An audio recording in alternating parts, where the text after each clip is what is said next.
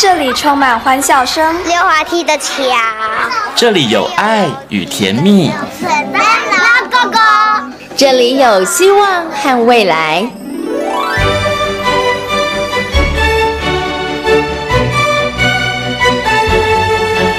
遇见幸福幼儿园，遇见幸福幼，遇见幸福幼，遇见幸福幼儿园。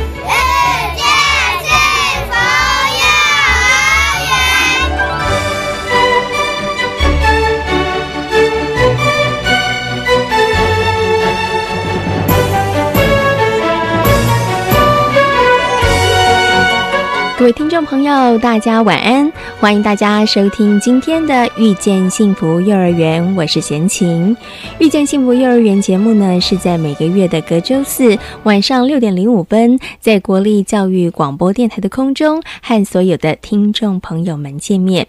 在今天幸福幼儿园的单元当中，要带着所有的听众朋友认识位在三峡的安溪非营利幼儿园。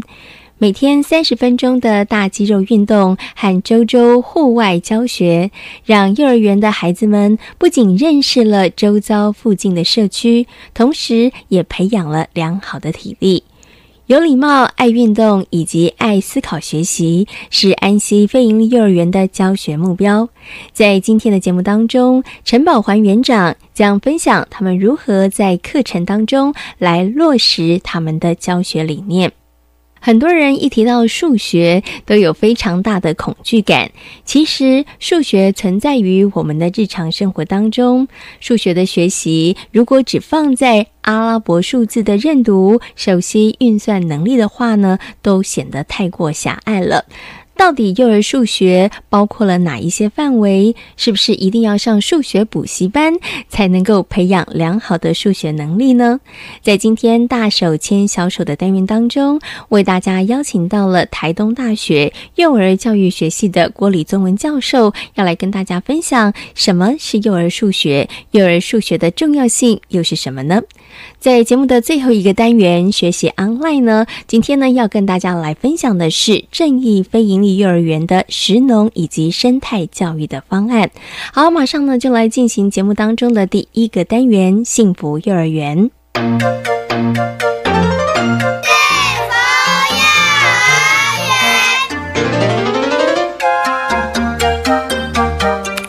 百零五年成立的安溪非营利幼儿园，位在三峡的安溪国小之内。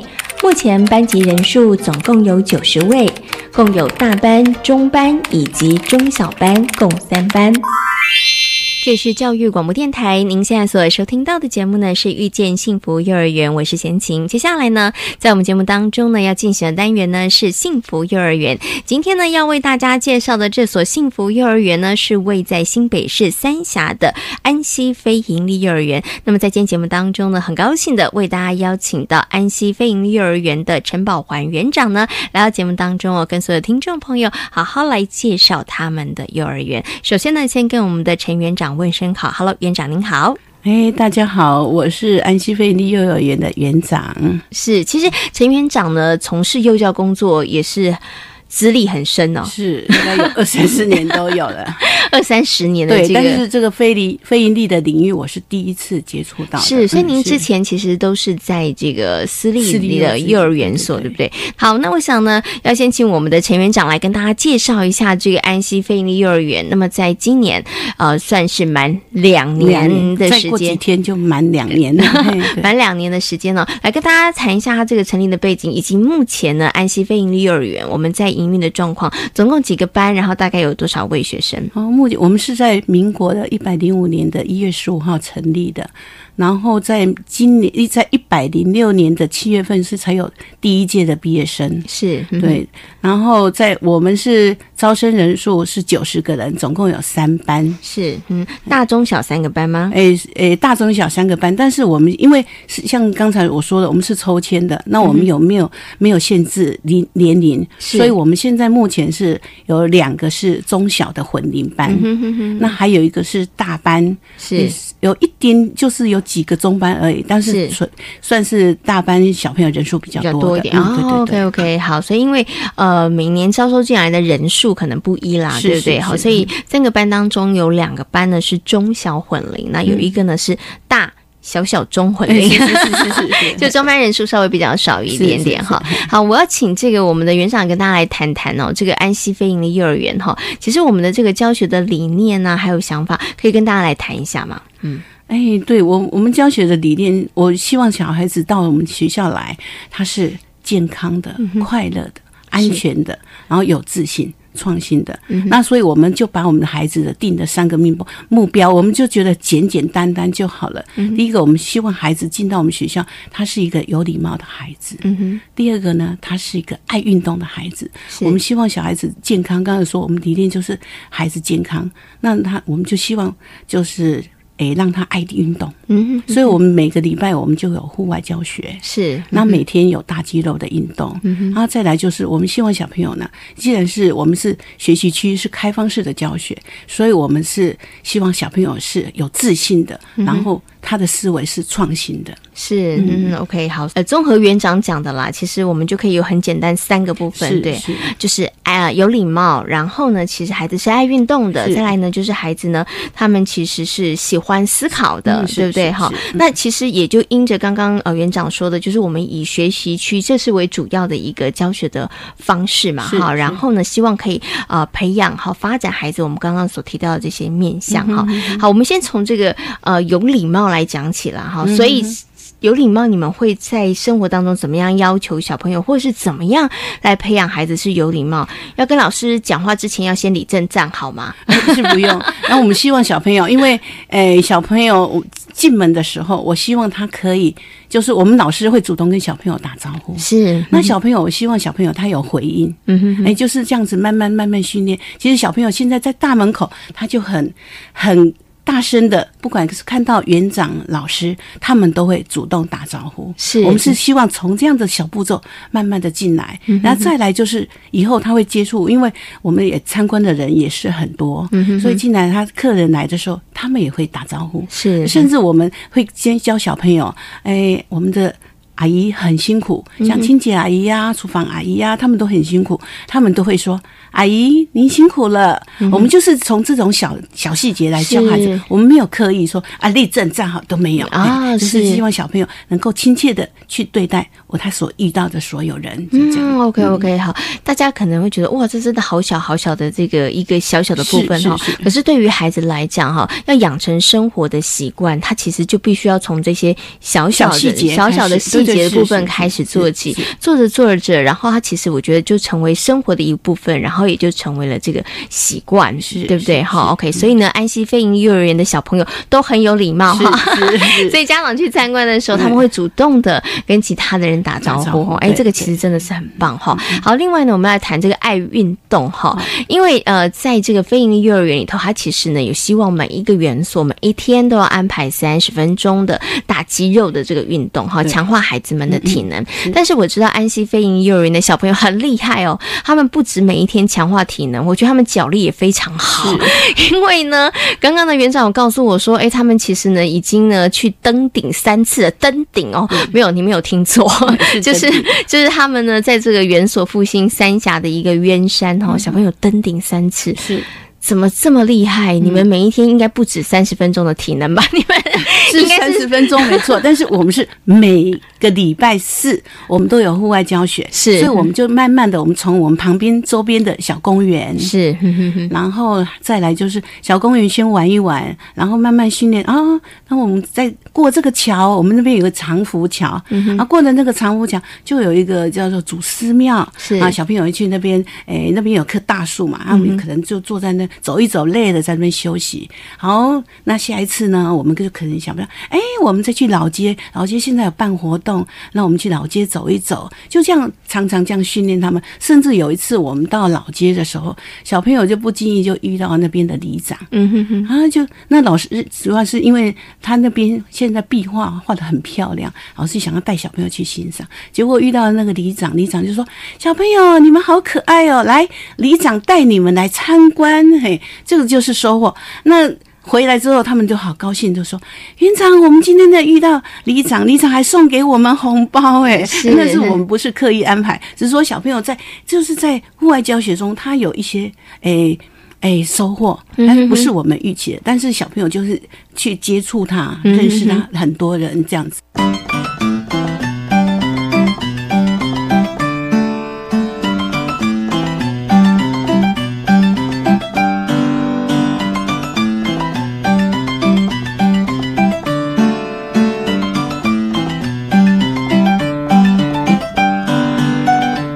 刚刚呢，其实园长有提到了，呃，我们这个安溪飞鹰幼儿园的小朋友有礼貌、爱运动，那同时呢，他们也要懂得思考。其实懂懂得思考这个部分，其实就跟我们的学习呃课程行进的方式有很大关系。我们用运用的是这个呃学习区的方式，对不对？好，让孩子去找他他他们有兴趣的事物，然后开始去发展，应该真的是量身定做，属于他个人的一个教案了。就就像我们今天我在办公室有一一盆那个。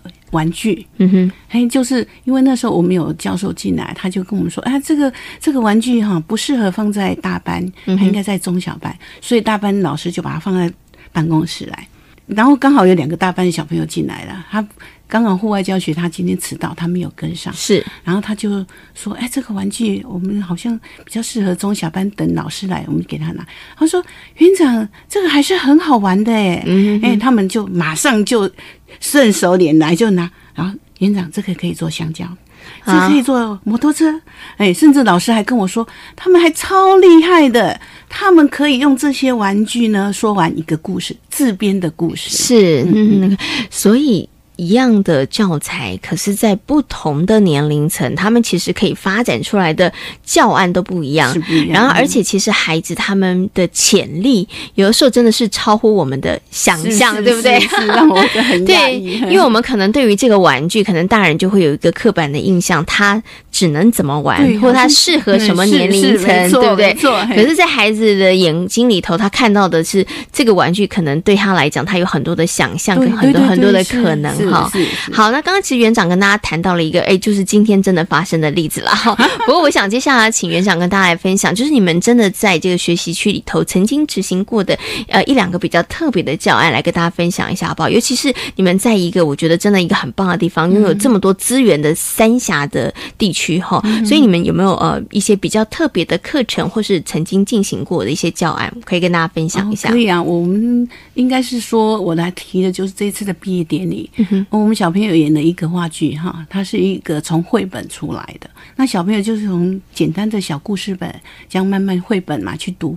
那有一天，我们就小朋友结果，哎，发展到是把一个作家的作品全部都看完了。是，嗯，然后再来，我们就邀请作家到学校来。嗯，哎，他然后他就帮我们跟小朋友介绍一下他。怎么样来创作他的作品的？嗯，我想说，小朋友这个是一个学习，因为他会跟我说，跟他们说，我这一本书不是就哎画这样子就变成一本书，我也还还选过，甚至老板还跟我说，哎，你这这个这一页不行哦，你要换掉，所以他还是要呃要。有创意，然后呢？所以人家告诉你说这个不行，他没有挫折，他还是往前再迈步，再迈一步，他才有办法成立成做的一个作品出来。是鼓励孩子啦，说小他说小朋友，你们自己也可以画哦，你们自己也可以做一本故事书哦，就是这样了。然后后来，哎，我们小朋友还演这一本绘本，就是因为这个作者做的，然后就演给他看，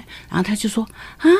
连我的绘本你们都可以演戏啊！嗯嗯，啊，像我们的毕业典礼，小朋友除了这个演戏之外，像他们的海报，嗯，他们毕业海报他们自己画，是他们舞台自己设计。其实说起来，其实他们的毕业典礼，它的里面的内容、表演形式都是他们自己想象出来，跟老师讨论的。是，所以甚至园长到哎。都还不知道他们毕业典礼今年要做什么，我还不知道呢。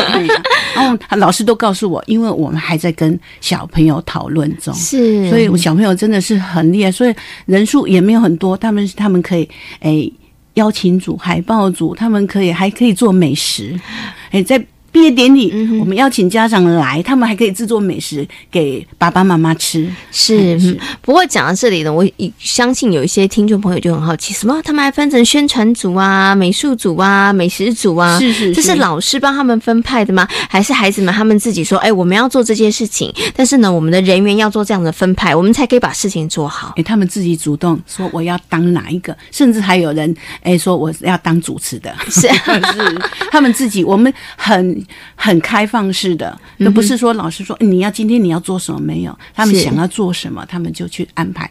甚至还有我们，甚至我们还有发展一个陀螺陀螺杯的比赛，嗯，甚至小朋友还发邀请卡请园长参加，还要帮他们评分，嗯，哎对，然后那个陀螺他还邀请中小班的小朋友，然后我们还有一个哎转转杯、华丽杯，然后还真的还要颁奖杯给他们，嘿，都是他们。自己去自己导导出来的，嘿，我我不知道，我们就好吧。你既然要做，我们就帮你做个奖状啊，就这样子，做个奖杯，是 OK。所以孩子真的很厉害，他们其实是有自己的想法的哈。就像刚刚园长讲的，希望在这里的孩子，他们其实能够有思考力，有自己的一些想法，对不对？可是我觉得那个我们刚刚提到是大班的毕业典礼，但是呢，其实孩子并不是他一下子。或是他天生就具有这样的能力，其实应该是他从小班、中班，然后其实经有好多的课程，然后他们不断的去学习，其实才让他们拥有这样子的能力。比如说，我知道应该怎么样来分工合作，对我知道应该诶做这一个，我是需要哪一些的协助，或是我需要做哪些事情才可以做好。这个应该就真的是从中小班，那我要慢慢累积中小班的好不好？哎，中小班他们。我们有那个半圆期，是，然后他们早上总是会吃早餐嘛，嗯哼，所以他们就很兴趣。后来他们就是想当老板，嗯哼，啊，还有就是去买早餐的人，啊，当到最后他们发展，他们可以他们制作早餐的那个菜单，嗯哼，他们想要卖，那刚刚开始是用就是玩具来做，是，然后后来老师说，那你们既然这么喜喜欢，那有菜单，你要不要？真的来做，他们还有三明治饭团。后来他们真的去自己制作三明治，还有饭团，然后再邀请诶办公室的所有行政人员进来品尝他们的。哎，三明治跟饭团，他们就是从玩具，然后慢慢慢慢发展到可以制作三明治、制作饭团，就这样子从这样子过来的。嗯，真的就是从生活当中点点滴滴。因为呢，一方面有玩具，再来就是他们生活经验当中，他们真的去做过早餐店，对对，对不对？然后他们真的看到了，然后他们觉得，哎呦，那我们可不可以来试试看哈？然后老师呢，就是一旁引导的角色，带着孩子们，真的慢慢的一步一步一步做。那你看他从小。班累积这样的能力，到中班的时候又累积其他的能力，于是到大班的时候真的太厉害了。对，所以老师应该比较轻松哈。毕业典礼的时候就让孩子们自己发挥就好了。是是是。其实这个毕业典礼，他真的，我觉得他。最主要的一个意义跟最大的意义是，应该是父母亲看到孩子在这几年在幼儿园，在这个学习的历程当中，孩子他到底学到了哪些能力，展现自信心。对，而而这个能力并不是他上台能够唱几首歌，或者是他能够呃背多少的唐诗宋词，其实并不是，而是你看到孩子站在台上，就像刚刚园长讲的，他有自信了，然后孩子他懂得怎么去分工合作，他懂得一。件事情怎么样把它完成？对，你会发现，哎，孩子的那个能力就是这样子被展现出来的，厉害，对，非常非常厉害，哈，好，对，好，那这个安溪飞利幼儿园呢，其实成立两年的时间了，哈，那我想最后想请问一下园长，就是说，嗯，过去两年的时间里头，呃，到目前为止，有没有觉得说，哎，我们未来还有什么样子的方向跟目标，或是还想要再多更密做一些更密切的结合？嗯。嘿，更密切结合，我倒觉得说这样子的一个学习是很好的，因为我曾经有问过老师，我说老师，我们这样子的学习跟你以以前的学教教法是，那小朋友有什么改变？老师说，小朋友一进来，他只要把他的东西都归位之后，他们就可以主动去做自己的事。嗯哼，然后我就问别班老师，我说老师，那你们觉得小朋友的学习有没有改进？他说，我们的小朋友。他们的学习是游戏中的学习，嗯哼，他们是一种快乐的，是。对，所以未来我还是希望小朋友他们是在快乐的学习中，是。哎，完成他该该学的东西，是。因为我是觉得孩子的能力比较重要。嗯哼，那知识是可以慢慢累积的，是在这个能力里面，他已经应该无形中他有有到。得到知识了，是，所以，我我希望我是以孩子的能力为主，希望他们可以解决问题、发现问题，还有一个忍受挫折的能力。是哦，OK，所以这些能力其实都是希望孩子能够在幼儿园的这段时间里头，我们在学校里面，然后呢提供足够的空间，还有一些这个素材，其实让孩子们他们可以真的是事情事性，然后去找到你自己真的感兴趣的东西，然后呢做到像刚刚园长讲的。发现了问题，然后我们去解决问题。那即使在过程当中，我们会遇到一些挫折跟困难，但是哎都不会被击倒，我们能够坚持下去，对不对？哈，因为对于孩子来讲，培养能力，他拥有了这些能力，其实就是跟着他一辈子了啦，对哈。好，今天呢也非常谢谢呢安溪非营利幼儿园的陈宝环园长呢在空中跟大家做这么精彩的分享，也非常感谢陈园长，谢谢您，谢谢谢谢主持人。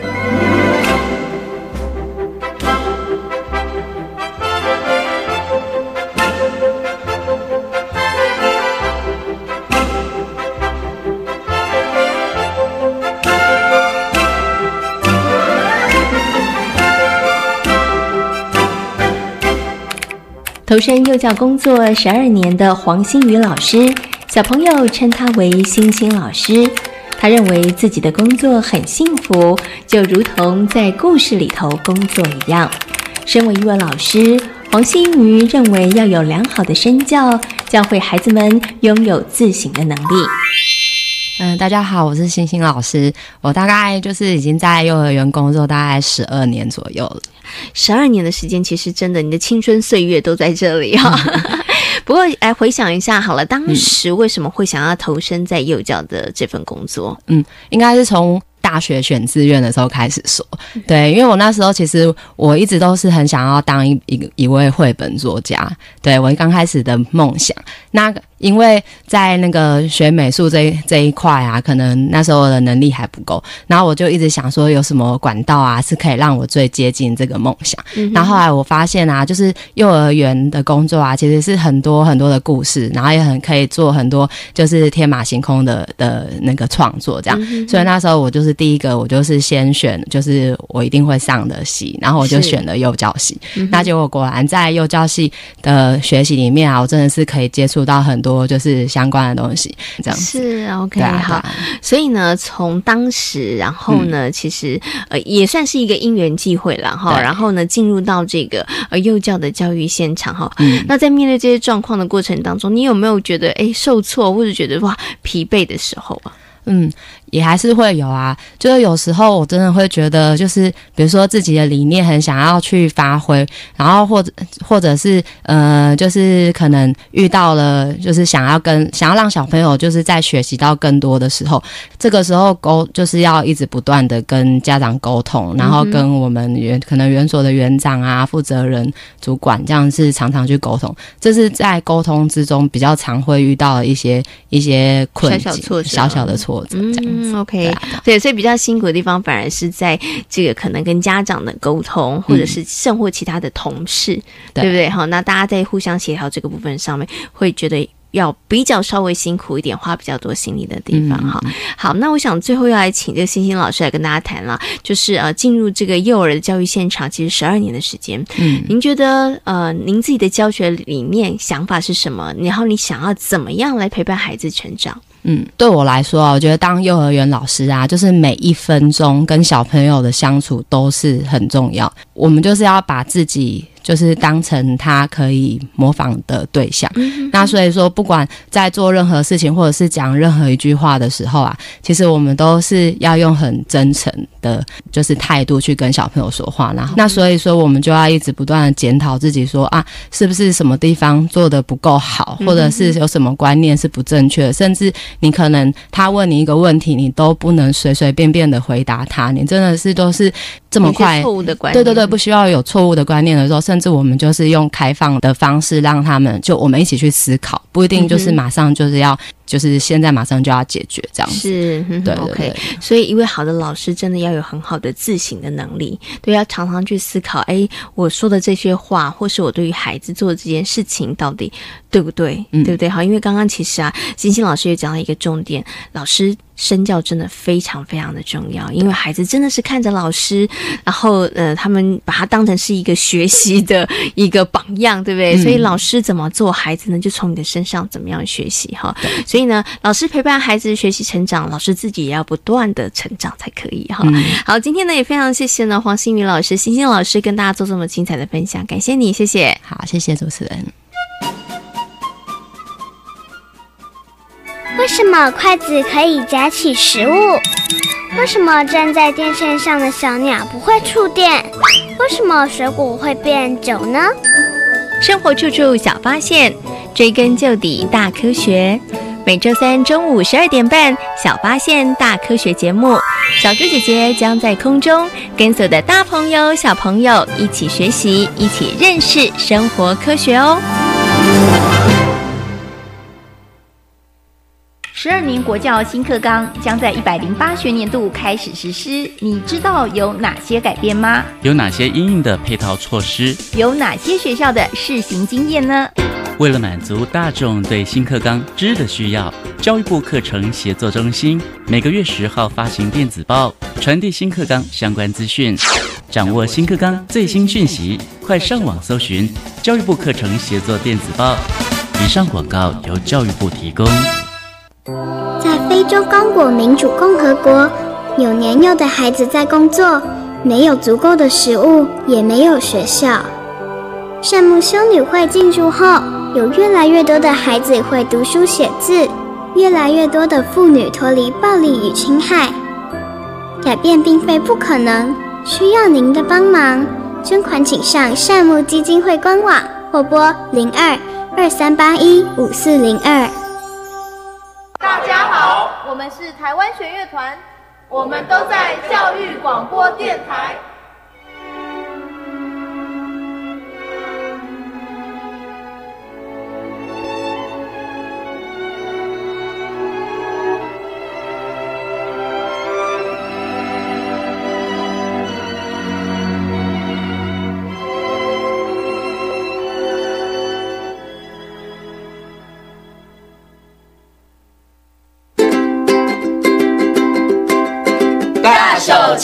手。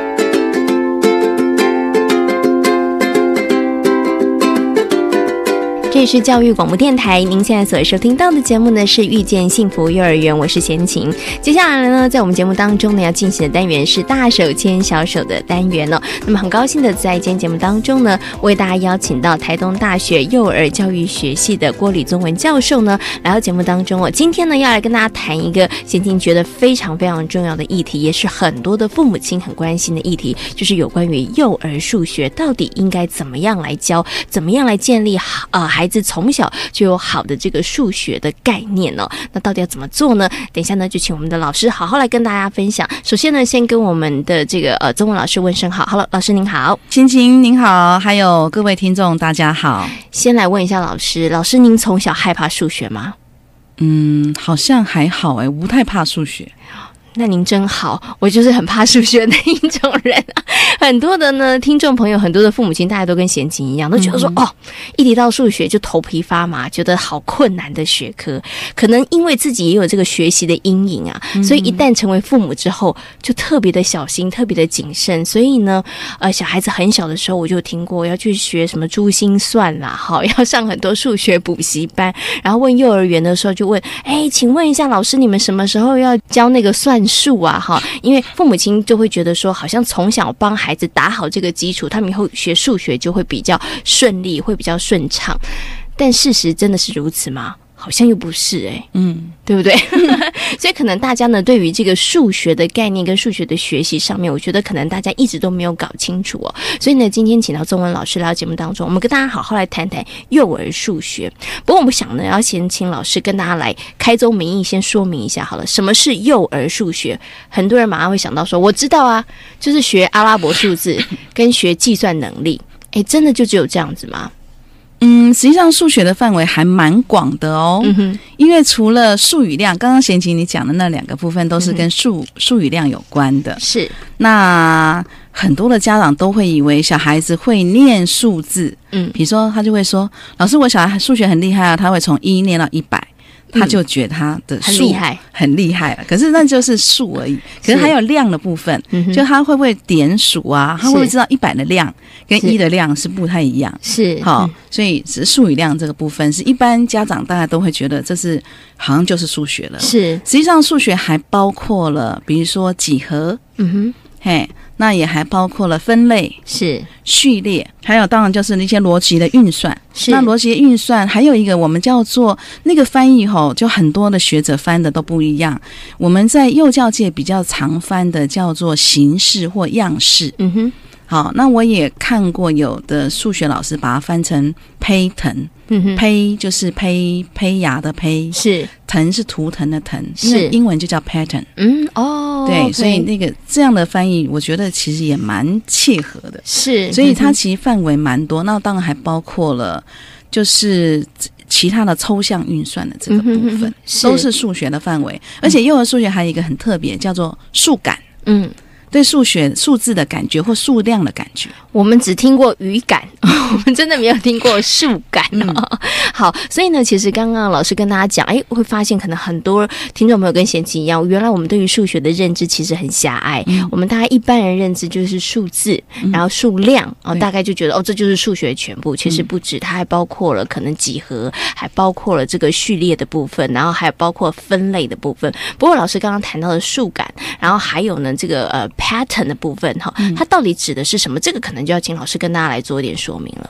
OK，那因为一般来说的话，数字大家就会很清楚，大概就是阿拉伯数字为主。是，那数与量的话，就是数跟量之间，它有没有办法把这个呃两个概念能够结合在一起？比如说，我说三颗苹果，他的脑袋会不会有三颗苹果出来？是，嗯，好，他知道这个三颗苹果是。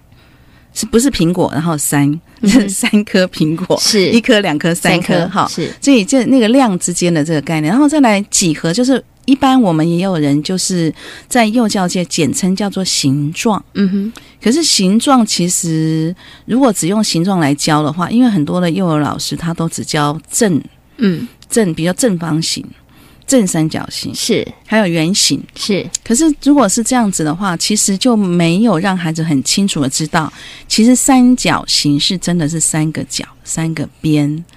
哦，对，那其实三角形也不是只有正三角形才叫三角形，是，哎，还有什么直角三角形、钝角、锐角三角形这些，所以我们希希望老师们是用几何的概念来让孩子来了解所谓形状的这个部分。是，那再来画分类，嗯哼，分类当然还有在我们幼教界的分类，我们称为有一个叫归类，就是呃老师。给的一个标准，让孩子去分。比如说，我们在收拾玩具的时候，我们就会说啊，请你按颜色分乐高玩具。哦，这是按颜色。对，老师给的标准。好，按颜色。那我们在幼教这边，我们称它为是归类。嗯哼。那另外一种就是孩子他自己定标准的，是叫分类。他也许不是按颜色，他也许按形状，嗯，他也许按材质，是啊，都有可能。只要他能够讲出他的这个特色。它是按什么特色来分类？是，这都可以叫做分类。是，再的话就是讲到序列。嗯哼，序列就是从大排到小，从高排到矮。嗯哼，好，或是从轻的排到重的，这些都是序列。就它有一个逻辑性，有一个逻辑性，而且它通常的话，呃，从序列的这个部分要先从比较开始。嗯哼。好，两个先比较，哎，是。谁比较谁比较高，谁比较矮，谁比较轻，谁比较重，是，然后才才一个一个加上去，是。对，然后就是比它重的往后排，比它重再往后排，是，哎，所以那再来，我们还提到那个 pattern，是，好，那 pattern 的话，它实际上的话，我们为什么也翻成它是样式？呃，比如说它叫红黄蓝，红黄蓝，下一个是什么？红，然后黄蓝，它有一个形式。它有个规律性的性哦，了解。而且 pattern 的话，不是只有数学才会用到，其实我们很多语文也用到。是，像我们在念谣，常常会有重复，像副歌要重复。是，像这些的话，其实都是在反复有一些那个形式的出现，都是一种 pattern。是哦，对。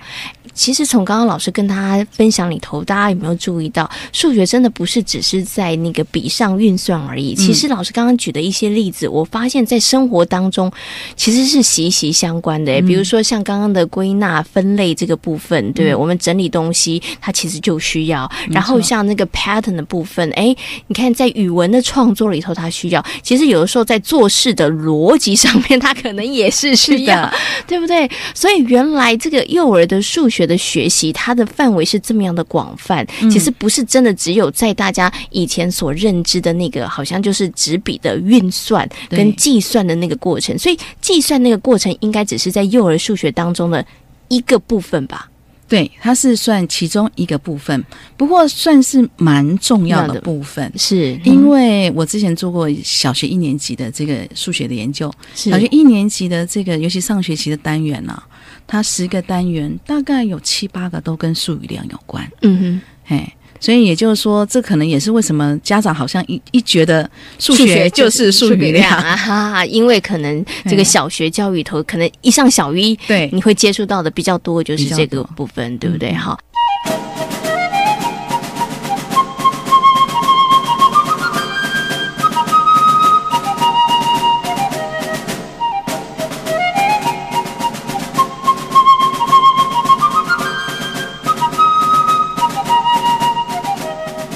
其实老师刚在分享的过程里头，我就觉得数学其实跟逻辑有很大的关系。比如说刚刚的那个序列，包括了分类、归纳那个 pattern 的部分，它其实都跟我们的逻辑其实思考思考有很大很大关系，对不对？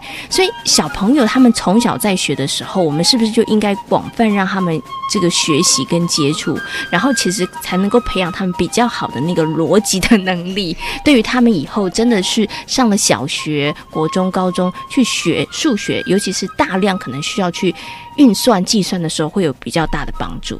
嗯，对，贤琴，你其实说的非常好，因为真的就是数学的话，它跟逻辑思考它是息息相关的。嗯哼，对。那如果说我们在生活当中有很多的机会，让孩子能够。嗯，一起参与是，然后一起发现，就说，哎，我们其实这些都是跟数学的范围有关的。嗯，好，那也许孩子他就会呃，慢慢的不会那么排斥数学，然后也会让他的这个思考的话能够更精细，是，然后更有逻辑性。嗯，那我刚刚还忘了讲一个数感。哦，对对对，数感是什么呢？数感其实蛮有趣的，他是一个学者，他就发现孩子他其实哈在很小的时候，婴儿，我曾经看过一个研究报告，他在婴儿的时候，孩子他就对数跟量是有感觉的。嗯，你看婴儿这么小的孩子，他给他那个做测验嘛，哈，会戴一些电极帽那些，然后让孩子看一个青蛙。一个青蛙。是。一个青蛙，当他变两个的时候，他就会看两个青蛙。啊。表示说他不是只有看图案，他发现他的数增加的时候，他会是他会去注意到，而且关注的比较久。是那这样子的话，其实后来呃有慢慢越来越多的老师他去研究这个数感这个部分，他也发现孩子他其实他对数的大多寡他是有感觉的，他也许没有办法真的数算。是。可是，当你拿一堆糖果给他的时候，他会选择比较多、比较多的那一个。哦，现在我懂了什么是数感了。就他也许不会一个一个数的这么精确，他会看起来，看起来他会知道哪个是比较多的。是，可是你要知道，孩子他其实很小的时候，他的这个。常常会受到外观的影响，会影响到他对这个感觉。是，比如说像有的杯子比较细长，有的杯子比较宽，是，他会以为细长那个比较多，因为它就看起来比较高。嗯，对。可是数感这个部分的话，其实，哎，就说孩子他怎么样来发现这边的跟这边是一样多，或是比较少，会比较多，其实是一个蛮有趣的一个议题。也有了这个学者说，大概五以内，嗯哼，孩子不需要经过数算，他就知道谁多谁少。因为很容易就看出来了，对对，对大人来讲，对，可是对那么小的孩子来讲，说，哎，奇怪，他都还不会数，哎，哦，他就已经知道说这个是多的，这是少的，即使只差一个，是。啊，哎。所以应该这样子讲了，所以可能孩子天生他们就有这个数感的能力，所以孩子天生对于数字应该都是不会害怕的，或者是不应该恐惧的。那我们怎么会让我们的孩子后来很怕数学？我们要好好想一想，是不是可能在整个教学的方式上面给了他们太多的？我觉得也许是压力，或者是一些不是很很好、很正确的。也许在孩子年纪太小的时候，给了他们太多的那个过多的这个学习，所以让他们可能觉得对哦，对这个一一看到数学，一看到数字他就头痛。嗯，对，因为刚刚老师讲的，哎，很有可能他们其实天生就有对于数字有一些些。的那个数量上有一些些感觉，对不对？所以我们要把那孩子的感觉保留住，不要让他消失啊！好，刚刚老师呢有提到一个重点，就是说，哎，其实数学它的学习是非常非常广泛的，不止数字，不止数量，哈，还有很多很广泛。在生活当中，其实老师跟父母亲其实都可以运用生活当中的一些。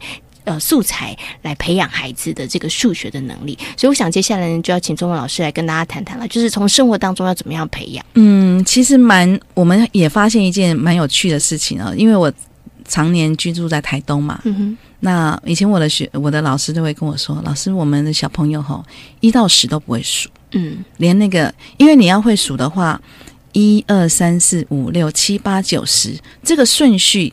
老学生必须要，就小孩必须要记得，是。因为这是我们规定的，就是这样数。可是我在都会区，我就发现，哎，这些小孩好像对这个部分都没什么问题。嗯，然后我就发现，原来都会区很多都有楼梯，而且我们的家长很厉害，每次一走楼梯就开始数。啊，牵着他的手，二三四，而且这个有量在上面，因为他每走一阶，他就数了一，然后再走一阶就数数二，所以他数跟量两个是有结合在一起。是，他就，所以我们的孩子就在这样子的状况底下，就学会了一到十是这样子，而且每次数都是这个顺序，是他不会乱数。那我们部落的孩子就很有趣，他有时候数是会一四五七八九，是他，因为他没有人就是常常带着他这样子数算，哦，或是这样子数下来，是。所以其实如果说有机会，好，常常就要让孩子，因为这个我们叫做呃。社会集体，嗯哼，好，我们就是认定说一到十就是要这样数，所以他就必须要记得是。那个顺序就是要这样念，是，所以这个要就要经过一些教导跟练习，嗯，所以常常有一些机会就让他数一到十，是，或是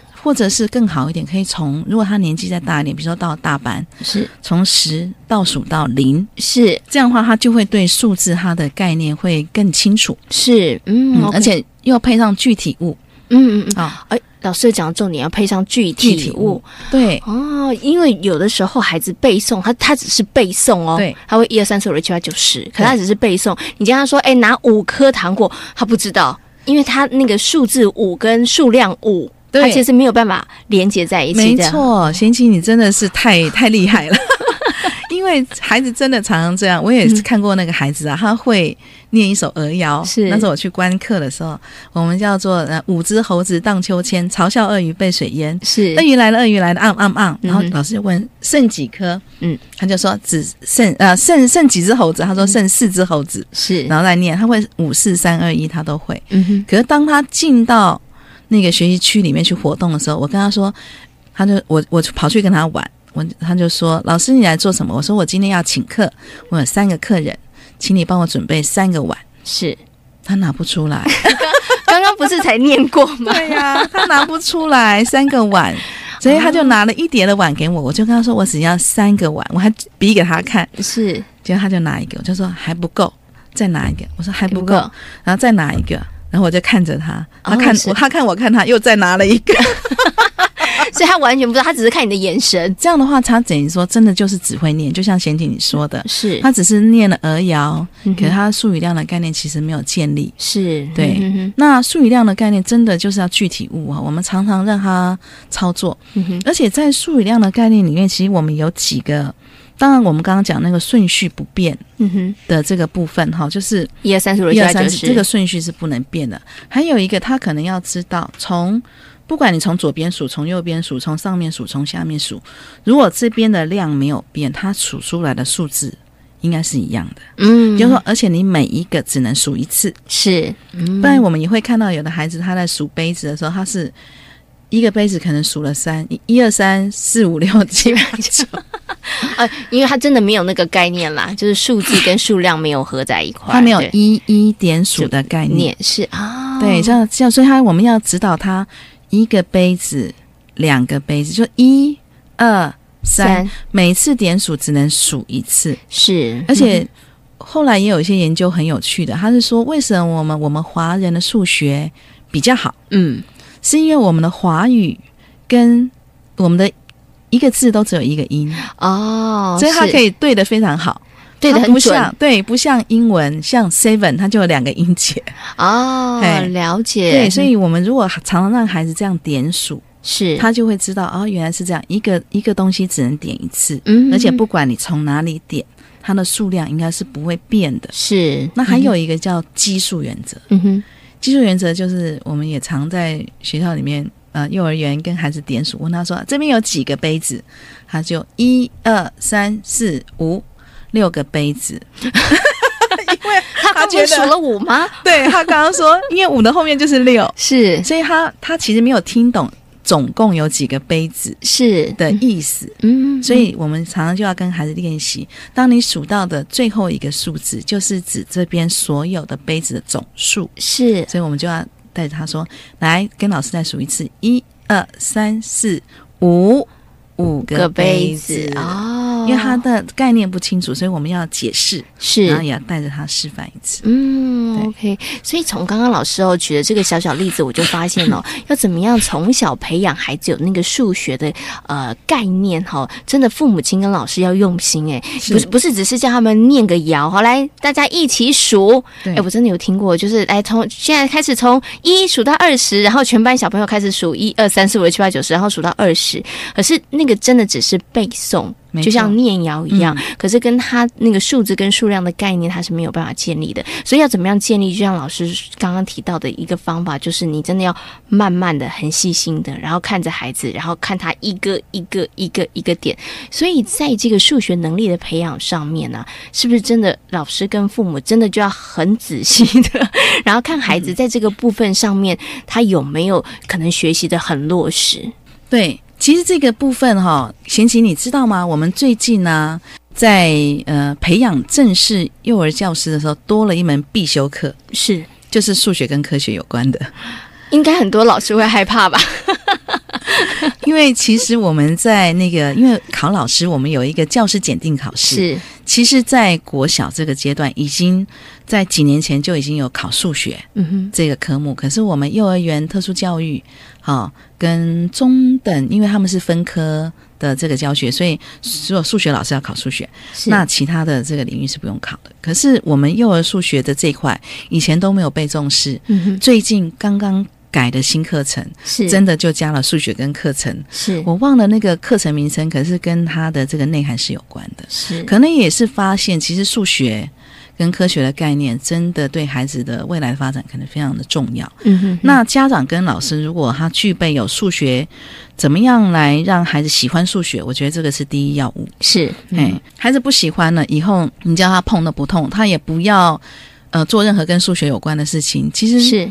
就很可惜啦，因为孩子他其实，我们如果让他喜欢数学的话，他其实以后的路会非常的宽广。嗯，对，OK。然后，而且我们也很少有什么行业真的完全用不到数学，我们生活里面也一定都用得到数学。没错，好，所以我会觉得那就是一些技巧。比如说，贤琴，我再跟你说一个技巧哈，因为我们在孩子这么小的时候，我们知道他的这个记忆的这个量大概五个一数。我刚刚有讲，五个以内他可以。嗯，认得出来说他的多少，对不对？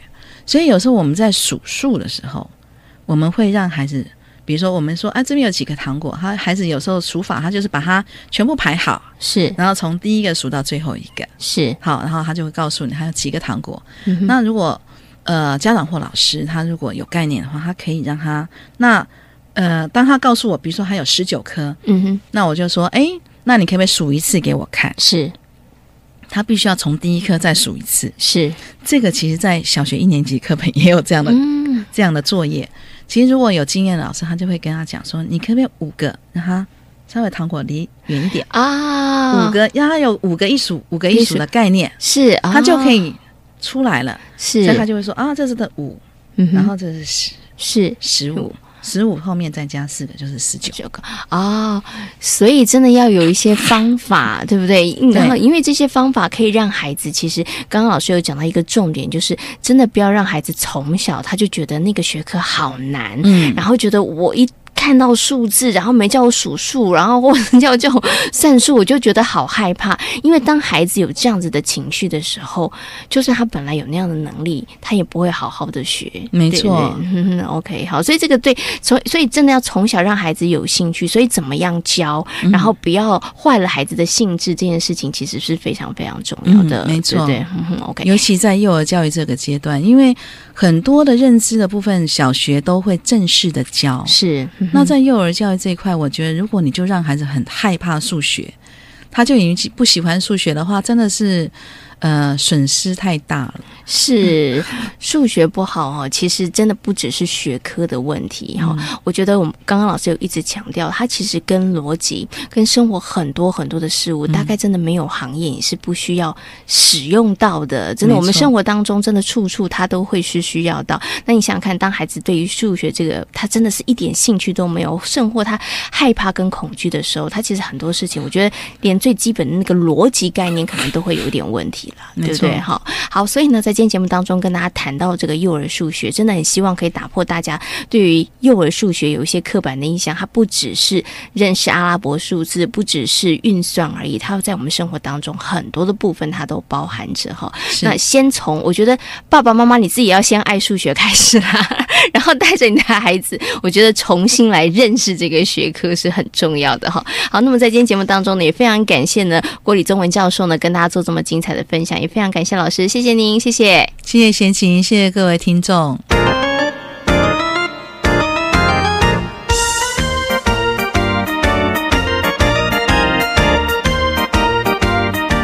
这里是教育广播电台，您现在所收听到的节目呢是遇见幸福幼儿园，我是贤琴。接下来呢，在我们节目当中要进行的是最后一个单元，学习 online。学农教育呢，是近几年教育现场侧重的重点之一。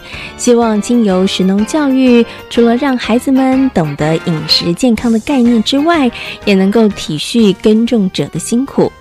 位在台北市的正义非营利幼儿园，在寸土寸金的都会区里头，利用幼儿园周边的公园及林地，不仅让银法志工能够发挥专长，教孩子们栽种，同时也进行食育以及生态的教育。正义非营利幼儿园的李淑丽园长将分享他们如何经由小小的七零地整合各方的资源，启动幼儿多面向性的学习。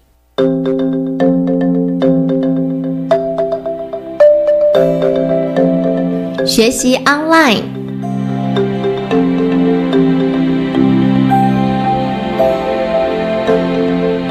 那当时其实我自己非常喜欢菜园。那带着孩子去种菜这件事情，呃，所以我们其实，在一百年的时候开始，就是进行所谓的食的教育，是食育。那我们希望孩子从小就是借由他去，就是种菜，然后跟食物培养感情，让他知道食物的来源。那我们很幸运，就是说有了这个菜园。那后来我也去呃连接了一个叫养生基金会，他们是专门在呃培训。引法志工到幼儿园服务。是，那我从里面我们找到了一个很棒的园艺志工，嗯那他带我们的孩子，这么就是从一百年开始，其实我们就开始呃跟着这个志工叔叔，嗯就是开始学种菜，是，那甚至于就是说种菜的过程，孩子去呃灌溉啊、照顾啊，最后到采收，是，那甚至于他们会把他们种的菜。做成点心，嗯，比如他们种葱，是，然后就最后做成葱油饼，那就变成当天的午餐。嗯，那我就发现说，其实有孩子本来一开始他们是非常不喜欢吃葱，但是由于这样的一个活动，他觉得就是自己一个过程，对，然后自己种的，结果他当天就把葱油饼吃光了啊，那自己也很开心，他觉得说，哎，我可以吃葱了耶，然后甚至于他回去跟那个阿妈讲说，阿妈你好辛苦哦，因为切葱会流眼泪。啊，因为他知道那个过程，他自己体验过了。那其实其实我们还曾经就是因为呃种菜就是太多菜虫了，然后孩子开始发展他们认养菜虫，那最后就是呃很很清楚的了解蝴蝶是怎么样。就是演化过来的啊，对，从毛毛虫啊怎么变成蝴蝶？后来发现孩子有了这个菜园之后，他们其实每天下课就会拉着爸爸妈妈去看他种的菜。嗯哼，那甚至于他们在大自然里面就会去观察叶子上有没有虫。嗯哼，那延伸出他们对于其实生活周遭的事物的一个观察力。是对，因为我觉得这个其实是很重要，因为我觉得现在的孩子三 C 产品太泛滥了，他们着眼在可能。呃，一些三 C 产品上面，可是如果我们培养他对大自然的兴趣，其实他们会多了一些对生活周遭事物的关心，还有观察。在今天遇见幸福幼儿园的节目当中，为大家介绍的是位在三峡的安溪非营利幼儿园，同时呢，也跟大家谈到了幼儿数学的重要性。